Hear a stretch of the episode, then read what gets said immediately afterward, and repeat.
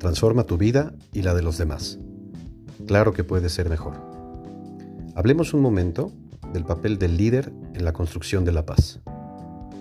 Bienaventurados los que trabajan por la paz, porque serán llamados hijos de Dios. Qué buenos deseos son esos.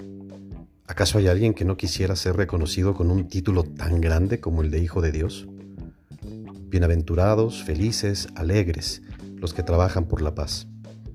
Un líder tiene grandes y diversas misiones y retos. Tiene muchas tareas por cumplir.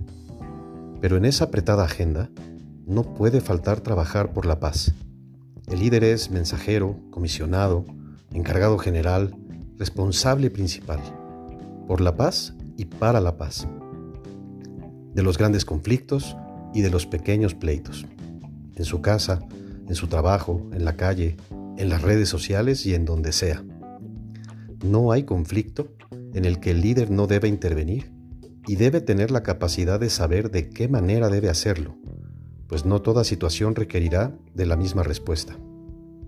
Pero sea cual sea, no puede ser la indiferencia o la apatía. Un líder no puede permanecer inmóvil cuando hay oportunidad de construir la paz.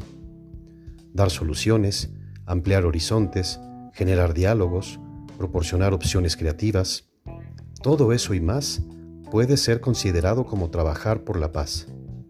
Quizá no lo habías pensado, o tal vez sí. Quizá ya estabas trabajando por la paz y no te habías dado cuenta. Felicidades. O tal vez querías hacerlo, pero no pensabas en estas opciones.